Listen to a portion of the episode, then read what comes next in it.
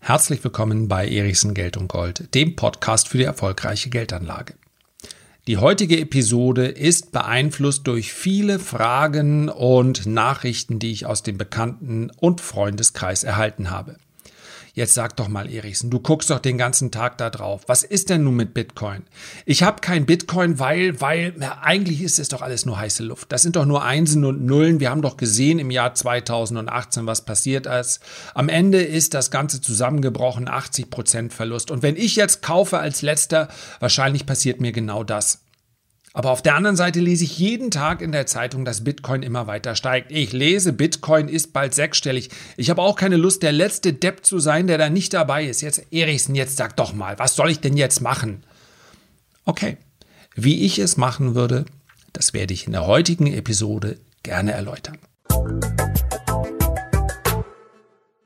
So, bevor wir gleich darüber sprechen werden, beziehungsweise ich werde darüber sprechen, was ich wohl machen würde, wenn ich kein Bitcoin hätte. Und ja, die, diese Episode mache ich auch für viele Freunde und Bekannte, die mir genau diese Frage gestellt haben. Kommt ein kurzer, schmerzloser Klugscheißer-Teil. Und zwar der Teil, indem ich feststelle, dass ich über Bitcoin schon wahnsinnig lange gesprochen habe. Nein, ich bin keiner von denen, die Bitcoin bei 8 Dollar gekauft haben. Wahrscheinlich hätte ich sie ja noch bei 16 wieder verkauft. Verkauft, wer weiß. Äh, sondern ich habe äh, Bitcoin zum ersten Mal gekauft, da waren sie knapp unter 600 Dollar. Und anschließend habe ich über das Thema wieder und wieder gesprochen, mit aller gebotenen Zurückhaltung weil ich schließlich und endlich, und damit schließt sich vermutlich der Kreis zu ganz vielen, die mir jetzt die Frage gestellt haben, nicht in Bitcoin investiert war, weil es mir um die ganz große Revolution ging. Ja, wenn man 2017 sich den Preisanstieg angesehen hat, dann gab es Tonnen von Kommentaren, die gesagt haben, ja, Bitcoin wird die Welt verändern, Blockchain Rev Revolution, und, und, und. Ja, das ist das digitale Finanzsystem der Zukunft, das Finanznetzwerk, das Facebook der Finanzszene, so wie es Michael Saylor von MicroStrategy gerade beschrieben hat. Und, und, und. Nee, das waren nicht die Gründe, warum ich Bitcoin gekauft habe. Ich habe Bitcoin gekauft, weil es eine begrenzte Anzahl von Bitcoin gibt. So einfach ist das.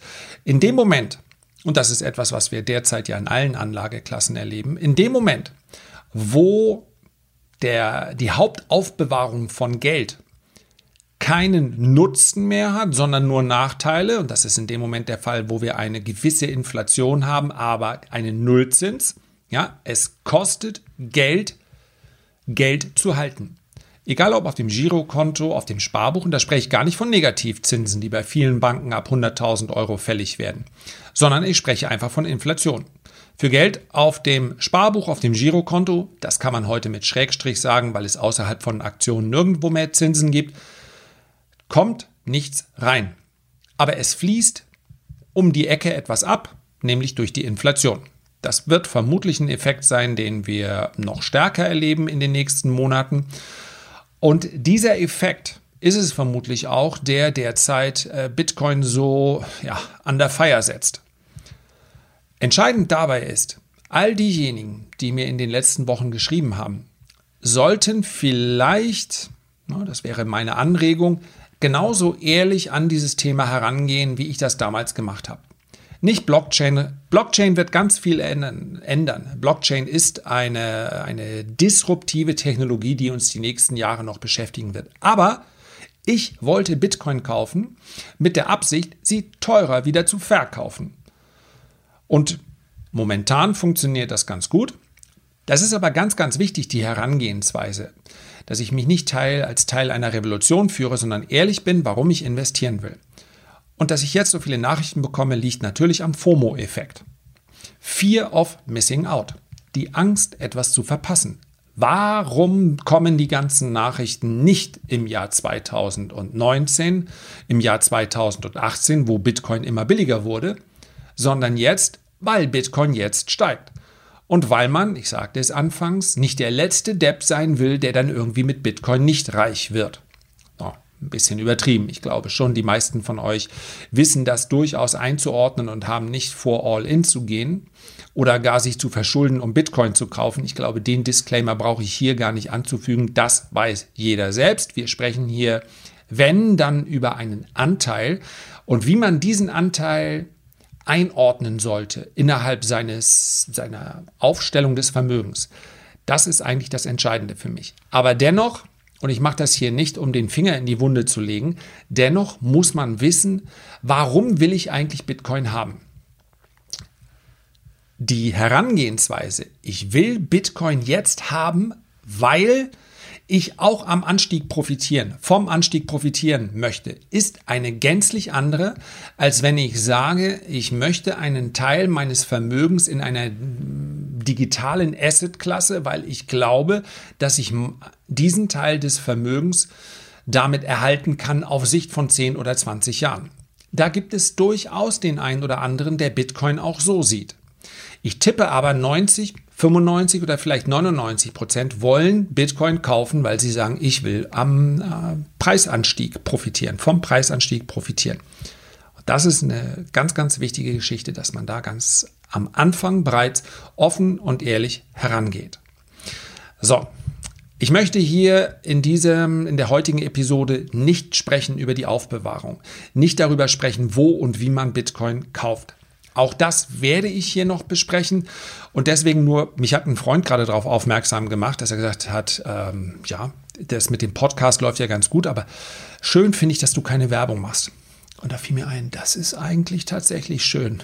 Zumindest für alle anderen. Also ich mache ja Werbung für mich. Die, den Teil darf ich hier also vielleicht nochmal anbringen. Ähm, wenn euch solche Dinge wie der Family Podcast oder solche ähm, Podcasts hier über Bitcoin, über Aktien, über Geldanlage im Allgemeinen, wenn euch das Freude bereitet, wenn ihr einen Mehrwert daraus mitnehmen könnt, das ist mein Ziel, dann bitte den Podcast auch abonnieren. Dann sehe ich nämlich, aha, es haben sich wieder einige mehr für deinen Podcast interessiert. Du bist auf dem richtigen Weg. Und wenn ihr die Zeit findet, ganz kurz, vielleicht hier im Anschluss oder ihr macht jetzt Pause, ihr macht es jetzt, wie auch immer, einen Kommentar zu hinterlassen, ein Feedback zu hinterlassen, Sterne zu hinterlassen. Ja, das ist momentan, meine ich, nur bei Apple möglich. Dann ist das für mich einfach eine große Freude und eine große Motivation. Also, macht das bitte. Und ich werde natürlich in Zukunft auch über das Thema Bitcoin noch sprechen. Heute soll es aber nicht darum gehen, nur, deswegen sage ich es euch hier, ist es mir wichtig. Es gibt so diese, es gibt zahlreiche schlaue Sprüche, die sich damit befassen, ähm, wie man Bitcoin am besten lagert. Man kann es natürlich auf der Online-Plattform, hier sei nun mal beispielhaft, ich mache mit denen weder eine Kooperation noch sonst irgendwas, aber hier sei mal beispielhaft, ich glaube, es ist die größte Privatanleger-App-Plattform, also Bison-App der Börse Stuttgart oder auch bitcoin.de.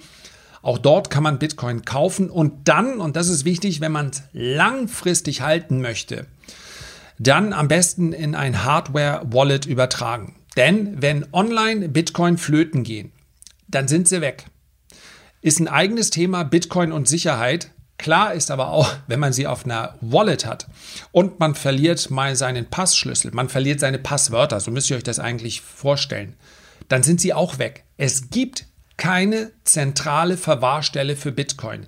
Jeder, der sagt, ah, das, ich kann das alles nicht, ich, ich, ich habe mir noch nicht mal selbst ein E-Mail-Postfach eingerichtet. Also, dann erstmal selbst ein E-Mail-Postfach einmal einrichten. In ungefähr so aufwendig ist es, ne, so ein Hardware-Wallet einzurichten oder sich damit zu beschäftigen. Wann immer es um Geld geht, fehlt mir manchmal das Verständnis für den einen oder anderen, der sagt, ja, ich will eigentlich erstmal mit dem, ich fange mal mit dem Trading an. Und wo, ja, da weiß ich auch nicht genau, zahlt man darauf eigentlich Steuern oder wann macht man das eigentlich? Welche Börse nehme ich da eigentlich für? Also, meine Lieben, wir sprechen hier über Geld, was ihr euch wahrscheinlich in den allermeisten Fällen hart erarbeitet habt.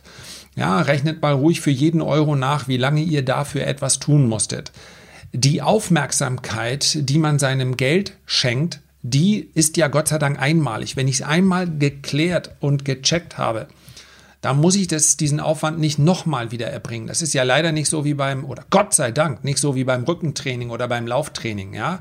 Der, das ist einmal in dem Muskel oben drin und bis dann irgendwann der Herrgott sagt, so jetzt beraube ich dich deiner geistigen Kräfte, so lange ist es da oben. Das ist ein Einmalaufwand, aber den müsst ihr bringen.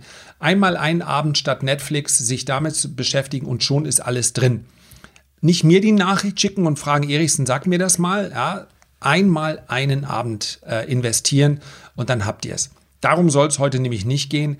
Ich lagere meine langfristigen, und damit sind wir wieder ganz eng beim Thema, diejenigen Bitcoin, die ich überhaupt nicht anfasse, wo ich sage, ist mir völlig egal, ob Bitcoin jetzt auf 8000 fällt oder auf 60.000 oder 70.000 steigt. Die werde ich nicht anrühren. Entweder ist Bitcoin nämlich etwas, was in der Zukunft noch deutlich weiter steigt. Oder das Interesse lässt tatsächlich nach. Dann glaube ich, wird Bitcoin im Kurs deutlich fallen. Komme ich gleich noch zu. Also das ist mein langfristiges äh, Investment. Wenn ihr so wollt, ganz kritisch betrachten wollt, ist es ein Lotterieticket. Das macht mich irgendwann absolut happy und irgendwann wird vielleicht auch der Punkt kommen, wo ich sage, okay, die Volatilität nimmt jetzt auch so stark nach, dass ich vermutlich, ja, wenn man sich das in, auf einer Zeitachse fort, ähm, fortgesetzt vorstellt, dann wird Bitcoin vermutlich aufgrund seiner Natur irgendwann in der Kurve immer flacher in der Volatilität. Jetzt ist die Volatilität noch sehr, sehr groß. Aber es ist unwahrscheinlich, dass Bitcoin in fünf oder gar zehn Jahren noch so volatil ist. Dann wird es wahrscheinlich mit einer relativ konstanten Rate, wenn, wenn das ganze Konzept aufgeht, an Wert wachsen. So, und ob ich dann irgendwann sage, so jetzt finde ich andere Spekulationen, die ich interessanter finde, ähm, jetzt verkaufe ich hier was zu einem oh, hoffentlich sehr, sehr hohen Preis, oder ob vorher das ganze Konzept baden geht und ähm, Bitcoin ja, wie so eine Supernova verglüht. I don't know. Interessiert mich nicht bei diesem langfristigen Investment. Und dann habe ich aber auch noch, das mache ich im Übrigen wie im Aktienteil, wisst ihr, ich habe einen spekulativen Teil, einen aktiven Teil und dann habe ich meine langfristigen Investments, die bleiben quasi unberührt. Da kaufe ich immer mal in Schwächephasen was nach, regelmäßig auch was nach. Das ist wenn ihr so wollt, langweiliges Aktiensparen, welches mir aber in den letzten Jahren eine sehr konstante Rendite erbracht hat. Also, ihr habt das Zukunftsdepot bei den Renditespezialisten. Einige von euch sind ja eh dabei. Es geht hier auch nicht darum, dass ihr euch das jetzt holen müsst, aber dort sehe ich eben, da habe ich eine sehr solide äh, Rendite jedes Jahr. Und da interessiert mich aber auch nicht, ob der ist zwischendurch mal, ob ich da einen Crash habe oder Korrekturen. Interessiert mich nicht. Langfristig ist langfristig. Ich bin in den in Unternehmen investiert, mit denen ich gut schlafen kann. Und so habe ich auch diesen Bitcoin-Teil, diesen langfristigen Teil, einfach gedanklich abgeschrieben. Da muss ich nicht auf die täglichen Kurse gucken. Ich habe allerdings auch einen spekulativen Teil, mit dem ich aktiver vorgehe, wo ich mir die Charttechnik ansehe, wo ich auch mal Teilgewinne realisiere, wo ich versuche, Schwankungen zumindest zum Teil auszunutzen. So, das trenne ich von vornherein. Und jetzt kommt die Antwort auf die Frage, wenn du kein Bitcoin hast, was würde ich dann jetzt machen? Ich würde Bitcoin als eine binäre Spekulation ansehen. Und zwar nicht binär, weil Einsen und Nullen dahinter stecken. Das ist einer der Hauptkritikpunkte von ganz, ganz vielen. Könnt ihr täglich 10.000 Tweets dazu lesen. Ja, hinter Bitcoin ist ja nichts, ist doch nur heiße Luft. Einsen und Nullen. Dieses Argument ist grundsätzlich falsch. Und zwar deshalb, weil jede Art der Spekulation weit über ein vermeintlich faires Niveau hinaussteigen kann. Wenn ich, und davon gibt es reichlich, mir eine Aktie mit einem KGV von 500 oder von 1000 ansehe und ich ziehe davon 990 KGVs rechnerisch wieder ab, dann bleibt fast null übrig. Also dann wäre die Downside auch weit über 90 Prozent. Wenn wir also über einen fairen Wert sprechen, dann ist das ähm, eine rein rechnerische, mathematische Herangehensweise. Aber so kann man einen Markt, bei dem Psychologie eine ganz große Rolle spielt und Erwartungshaltung eben nicht ähm, einfach nicht einordnen. Eugene Farmer war es, glaube ich, der einen Nobelpreis für seine Theorie der effizienten Märkte bekommen hat, Wunderschöne Theorie, die aber mit der Realität gar nichts zu tun hat. Ein effizienter Markt ist nur in einem Theorem möglich. Ich weiß ja nicht, wie die Zukunft des Geldsystems in drei, fünf oder zehn Jahren aussieht. Das heißt also, ob Bitcoin darin eine Rolle spielen wird oder nicht, das weiß ich heute nicht. Und bei all denjenigen, die sagen, Bitcoin sind nur Einsen und Nullen, Bitcoin ist ja nur das wert, was ich ihm an Wert zumesse. Dem kann man hinzufügen oder dem kann man entgegnen von mir aus auch, wobei es mir hier nicht um eine Diskussion geht. Was ist denn mit Gold? Die Schmuckindustrie sorgt dafür, dass Gold sich in den letzten 12, 14 Monaten verdoppelt hat? Nein. Die Schmuckindustrie ist um zweieinhalb Prozent oder sowas gewachsen. Und Gold verdoppelt sich. Warum? Weil wir sagen, Gold ist für uns historisch betrachtet ein Wertaufbewahrungsmittel, gerade in inflationären Zeiten. Wenn wir auf die Idee kämen, etwas anderes könnte das viel besser gewährleisten. Ich kann mit etwas anderem als Gold die Inflation viel besser ausgleichen. Ja, eigentlich ist es der Realzins, aber lassen wir es jetzt mal dabei. Welchen Wert hat denn dann Gold? Wo liegt denn dann der faire Wert? Da könnte man natürlich sagen, ja, die Produktionskosten, mit dem Gold aus dem Boden geholt wird. Ja, aber Gold wird ja nur aus dem Boden geholt, weil du sagst, ich kaufe Gold ja für ein bisschen Schmuck und für die, äh, um meine Inflation auszugleichen. Das heißt, dieser Prozess des Mining wird weder bei Bitcoin noch bei Gold angestoßen, wenn es keiner haben will.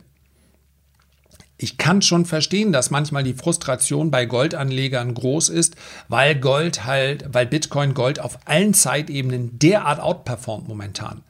Und ja, deswegen äh, ist es auch, das zumindest das Argument zulässig, Gold hat eine viel längere Historie.